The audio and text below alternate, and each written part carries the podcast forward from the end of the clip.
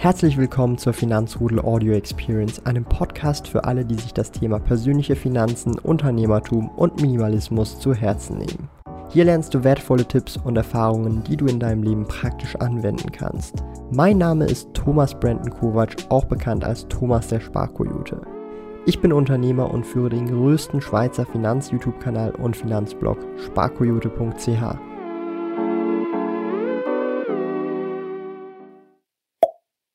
Heute möchte ich über ein Thema sprechen, das wurde ich in letzter Zeit sehr oft gefragt. Und zwar könnte ich nicht ein Video machen, in dem ich erkläre, wie ich heute nochmal mit dem Investieren beginnen würde, welche Schritte ich da machen würde und insgesamt einfach zusammenfasse, wie ich das machen würde in einem Video. Dem möchte ich heute natürlich nachkommen. Ich bin jetzt hier wieder auf dem Balkon. Das Wetter ist super, super schön. Ich dachte, ich nehme äh, mir die Zeit, um hier draußen auch mal ein Video zu machen, weil ich natürlich auch aktuell halt relativ wenig rausgehe, aber dann doch gerne immer wieder mal ab und zu auf dem Balkon bin.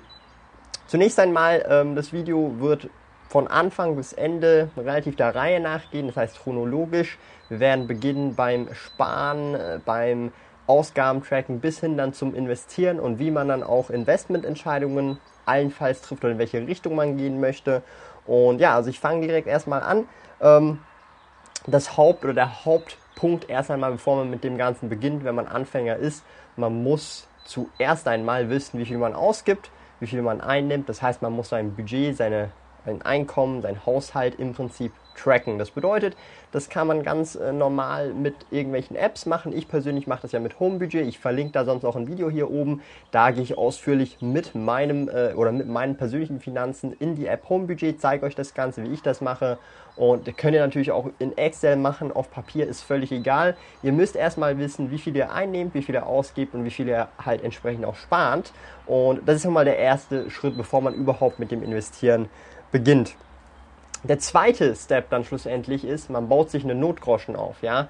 Ähm, das bedeutet, bevor man mit dem Investieren beginnt, man muss erstmal Geld beiseite haben und das ist eben dieser Notgroschen. Und dieser Notgroschen ist dafür da, falls irgendetwas sein sollte, ihr nicht mehr arbeiten könnt, ihr arbeitslos werdet oder ihr irgendwelche speziellen äh, Kosten habt, ihr müsst ein neues Auto kaufen oder ihr müsst zum Beispiel eine neue Waschmaschine euch zulegen. Dafür ist der Notgroschen da und dieser sollte im Idealfall drei bis zwölf Monate Monatskosten sein. Das heißt, wenn ihr im Monat 3000 Schweizer Franken ausgebt, dann macht ihr das Ganze einfach mal die Anzahl Monate, die ihr sicher auf die Seite scheffeln wollt. Geht natürlich auch deutlich mehr als zwölf Monate. Man sagt halt einfach, Drei Monate ist schon so das Minimum.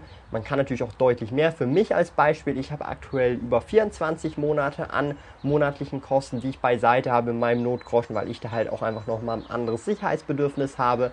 Aber das kann jeder selber entscheiden. Ähm, ich würde einfach nicht unter drei Monate gehen und wenn es möglich ist oder wenn ihr das auch wollt oder ihr euch dann auch wohler fühlt, könnt ihr auch deutlich mehr als das machen.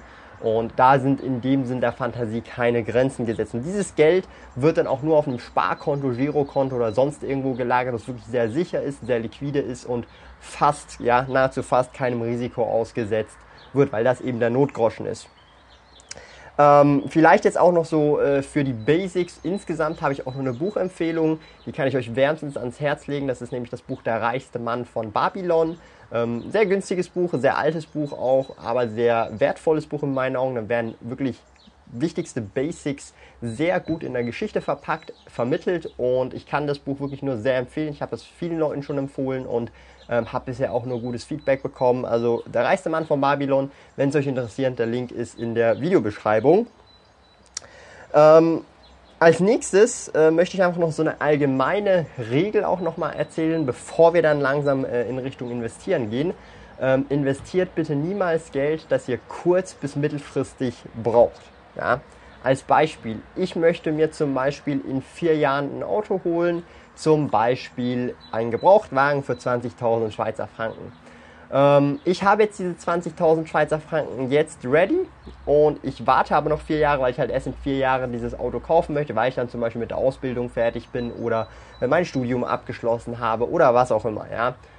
Diese 20.000, die ich jetzt beiseite gelegt habe für eben dieses Auto und ich will mir das auch kaufen, würde ich jetzt niemals irgendwo investieren, ja, weil das Geld, was man kurz- bis mittelfristig braucht, eben vier Jahre ist für mich eher mittelfristig oder auch teilweise kurzfristig, je nachdem, wie man das definiert.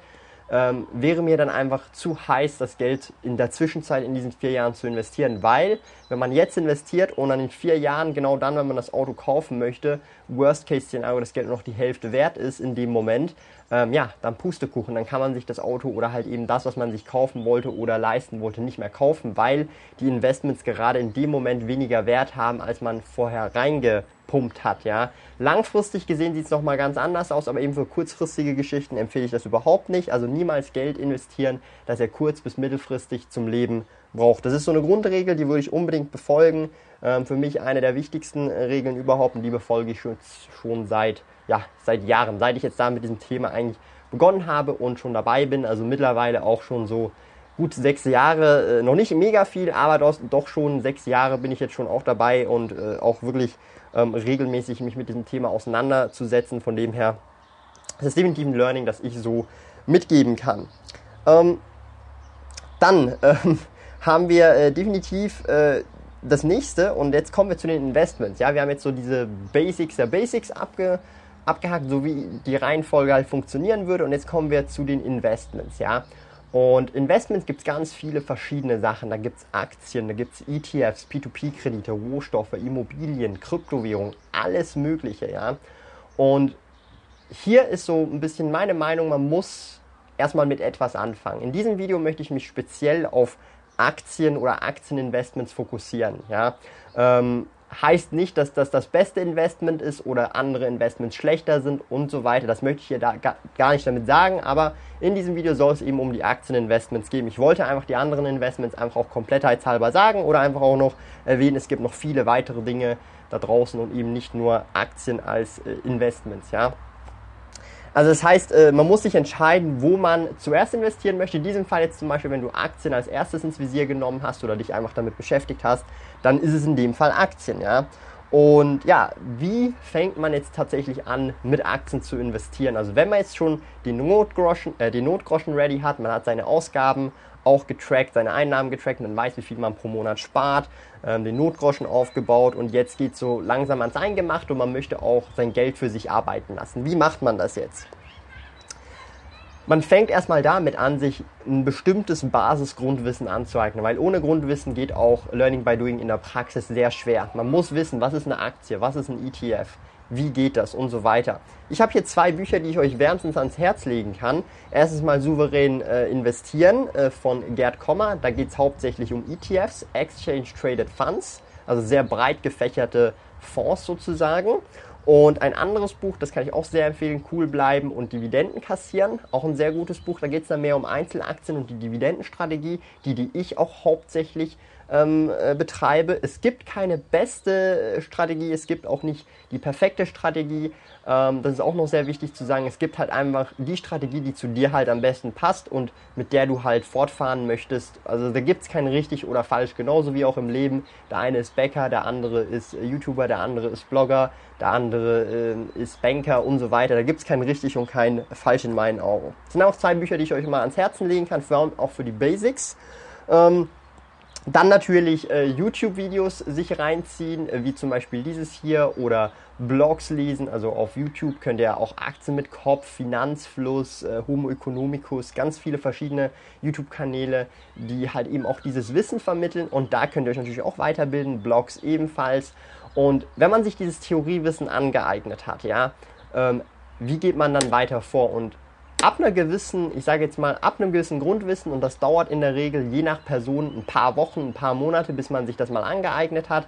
In der Regel sage ich mal so nach ein, zwei Monaten, vielleicht auch schon deutlich früher, je nachdem, wie intensiv man sich mit diesem Thema beschäftigt, kann man dann eigentlich schon das erste Aktiendepot eröffnen, ja, auch relativ easy dieser Step noch, ja, also da muss man nur Formulare einfordern, man muss halt vielleicht noch vergleichen, okay, möchte ich jetzt bei dieser Bank oder bei dieser Bank sein. Ich zum Beispiel bin bei der Swissquote, einer Schweizer Bank.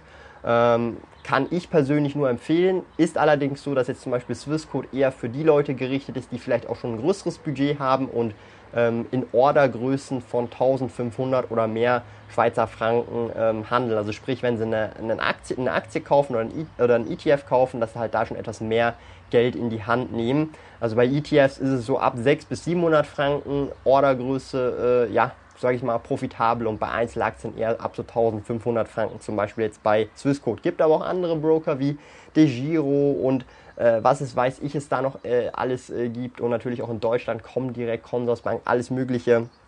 Also da äh, denke ich, das ist nicht so eine wichtige Entscheidung am Anfang, wo man jetzt da genau ist, weil man kann nach einem Jahr immer noch sagen, hey, das gefällt mir doch nicht so, ich will jetzt lieber zu einer anderen Bank, weil es dort besser ist. Also wenn ihr euch mal für einen Broker, eine Bank entschieden habt, ist es kein Problem, das Ganze wieder auch zu wechseln. Also hier auch nicht äh, in Panik verfallen und von Anfang an schon alles perfekt haben wollen, sondern äh, auch nachträglich erst ähm, sozusagen auf den Broker wechseln. Das habe ich auch gemacht. Ich war vorher noch bei der UBS, bei meiner Hausbank. Mittlerweile bin ich jetzt eben bei Swissquote schon seit längerem. Und also Brokerwechsel ist in dieser äh, Hinsicht auch kein Problem. Ich habe das auch schon durchlebt. Also man überlebt das, ja. Ist ein bisschen Aufwand, aber man überlebt das auf jeden Fall. Und dann, nachdem man halt einen Broker oder halt ein Aktiendepot eröffnet hat, kommt man erst wirklich ans Learning by Doing. Und zwar geht es dann darum, Aktien zu kaufen und oder ETFs zu kaufen oder beides, je nachdem, was man halt als Strategie ausgewählt hat. Und meiner Meinung nach ist es natürlich so klar, man muss jetzt eben die Aktien analysieren oder man muss sich anschauen, welche ETFs in welche breit gefächerten Märkte man investieren will. Und das gehört dann eben zum äh, Wissen sich aneignen, wie man Aktien analysiert, wie man äh, sich äh, Märkte anschaut und so weiter, abschätzt Risiko, Verhältnis und so weiter. Aber an sich das praktische Kaufen von Aktien, vor allem wenn man Anfänger ist, ist sehr abstrakt und viele Leute haben noch ein bisschen Mühe damit. Und darum ist einfach meine persönliche Meinung, dass man am Anfang einfach mal mit ein bisschen Lehrgeld, also wirklich mit kleinen Beträgen, einfach mal Orders ausführt, damit man sieht, okay, ähm, ein Kauf funktioniert so und ein Verkauf funktioniert so, dass man einfach mal weiß, wie funktioniert dieser Prozess mechanisch, was muss ich als Person an meinem iPad machen, an meinem iPhone machen oder am PC machen, dass ich eine Aktie kaufen kann, verkaufen kann und einfach schauen kann, wie das funktioniert oder wie bekomme ich eine Dividende, wie ist der Prozess einer Dividende. Ich bekomme tatsächlich häufiger die Frage, also vor allem von Anfängern, die jetzt noch nie eine Aktie hatten, wie ist das mit Dividenden? Muss ich da was dafür machen? Wird die automatisch ausgezahlt? Wohin wird die ausgezahlt? Und dass man einfach mal diesen Prozess sieht, so diese äh, Fremdheit wegbekommt und mehr vertraut wird mit dem ganzen mechanischen Prozess, der halt wirklich auch stattfindet konkret. Ja, mit den ganzen Zahlungen. Ich muss Geld auf das Brokerkonto überweisen.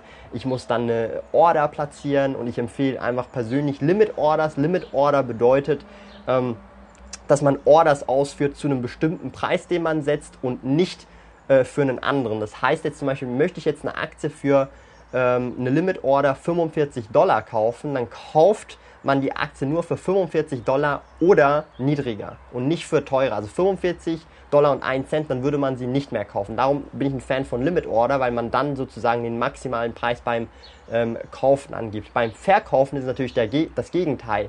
Das heißt, ich möchte eine Limit Order für, fürs Verkaufen von einer Aktie bei 50 Dollar dann wird die Aktie nur für 50 Dollar oder mehr verkauft und nicht für irgendwie 49, 95 verkauft. Darum Limit Order bin ich ganz äh, Fan von. Das mache ich auch praktisch immer schon die letzten äh, 5, 5,5 Jahre. Ich arbeite nur mit Limit Orders und nicht mit irgendwelchen Market Orders. Also Market Order wäre, dass die Order sofort ausgeführt wird zum aktuellen Marktpreis. Da bin ich nicht so der Fan von, weil man da weniger Kontrolle hat. Und einfach das noch so ein bisschen am Rande, so als kleiner Input für die, die jetzt gerade anfangen. Aber am wichtigsten ist es einfach, wenn man so ein bisschen die Basics hat, äh, Praxiswissen sich anzueignen, dass man einfach so das entfremdet, dass man weiß, wie der Prozess funktioniert und dann immer wieder hin und her Praxis, Theorie, Praxis, Theorie, das so in einem Gleichschwung hin und her immer wieder zusammen ausführt und nicht einfach nur äh, den Fehler macht, nur Praxis zu machen und keine Theorie zu lernen oder nur Theorie zu machen und keine Praxis zu machen, weil wenn ich ein Jahr lang mich einlese und immer noch keine Aktie gekauft habe oder Investments getätigt habe oder nichts physisches gemacht habe, ähm, ja, dann bin ich genau noch so weit wie vor einem Jahr und das ist dann so ein bisschen die Problematik, die ich bei vielen Leuten tatsächlich immer wieder feststelle. Und wenn ich dann halt mit Leuten rede, dann halt merke, okay, hey, das ist halt wirklich schon ähm, echt äh, krass tatsächlich. Und das ist wirklich ein Fehler, den sieht man erst, wenn jemand darauf anspricht, dann merkt man so, oh shit, ich, ich habe jetzt eineinhalb Jahre mich da eingelesen, ein Thema, aber noch gar nichts ausgeführt, nichts gemacht, sondern bin in dieser Theoriespirale hängen geblieben. Dabei hätte ich schon vor einem Jahr die ersten Aktien zum Beispiel testweise kaufen können mit einem gewissen äh, Lehrgeldbetrag sozusagen. Und von dem her ähm, äh, auf jeden Fall äh, die Praxis und die Theorie schon sehr früh anfangen ähm, von beidem zu profitieren. Ja. Ähm, was haben wir denn noch?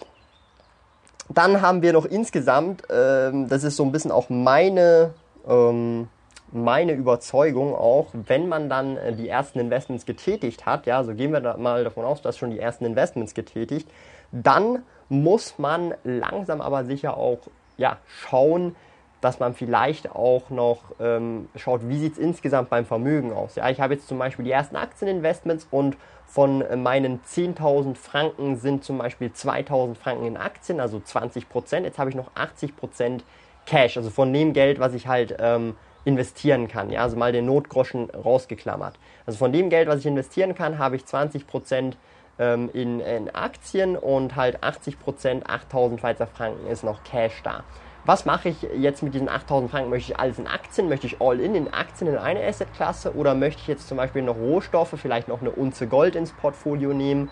Möchte ich mich mit P2P-Krediten noch beschäftigen? Oder möchte ich auch Kryptowährung für höheres Risiko? Dafür aber vielleicht auch mehr Chancen unter Umständen mit einem kleineren Betrag rein, mit zum Beispiel 500 Franken.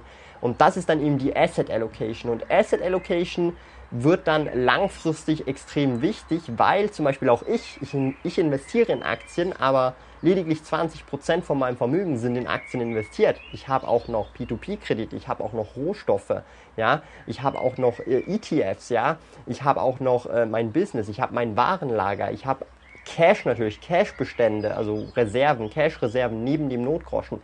Das heißt, da langfristig gesehen ähm, ist in meinen Augen auch sehr wichtig, dass man sich anschaut, wo möchte man wie viel Prozent von seinem Geld investieren und nicht alle Eier in einen Korb setzen. Nur weil ich jetzt zum Beispiel im Aktienportfolio 100 verschiedene Unternehmen hätte vielleicht, bedeutet das nicht, ähm, dass ich dann extrem diversifiziert bin. Ja, du bist zwar im oder in der Asset-Aktien diversifiziert, aber insgesamt hast du nur Aktien in deinem Vermögen und du hast dann zum Beispiel vielleicht ähm, Klumpenrisiko vom Aktienmarkt her und du hast dann vielleicht keine Immobilien, du hast keine Rohstoffe und so weiter. Das heißt, das muss man sich alles genau überlegen, ähm, was ist so das Verhältnis, wie man das haben möchte und da gibt es kein richtig, kein falsch und auch kein gut, kein schlecht, sondern das muss man selber rausfinden, wie man sein Geld oder sein Vermögen aufteilen möchte.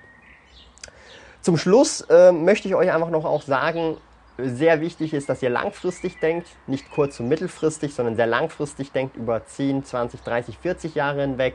Ähm, vor allem, wenn ihr noch einen langen Anlagezeitraum von 20 oder mehr Jahren habt. Also wenn ihr jetzt zum Beispiel ähm, eben also Geld jetzt investieren könnt und das erst in 40 äh, Jahren oder so braucht oder in 20 Jahren, dann habt ihr einen sehr langen Anlagezeitraum und je länger euer Anlagezeitraum ist, umso mehr äh, Fehler könnt ihr noch machen und die dann ausbügeln. Je weniger Anlagezeitraum ihr habt, umso weniger Fehler könnt ihr machen, weil ähm, die Fehler sind dann umso gravierender, weil ihr halt einfach weniger Zeit habt, um das Ganze wieder aufzuholen. Das möchte ich einfach so am Rande noch äh, sagen. Also denkt sehr langfristig und überlegt euch immer genau, braucht ihr das Geld, was ihr gerade investiert, kurz- bis mittelfristig oder nur langfristig, ja? Oder insgesamt sagt man ja auch, man sollte nur Geld investieren, auf das man nicht angewiesen ist. Das ist auch so ein bisschen meine Überzeugung. Darum habe ich auch einen sehr großen Notgroschen, dass ich auch wirklich ein, ein gutes Sicherheitsgefühl habe. Das kann ich wirklich nur jedem empfehlen, sich da einfach auch mal mit sich selber zu beschäftigen und sich zu fragen, hey, ähm, was ist mir wichtig, wie viel brauche ich und ähm, wie fühle ich mich wohl mit meinen persönlichen Investments.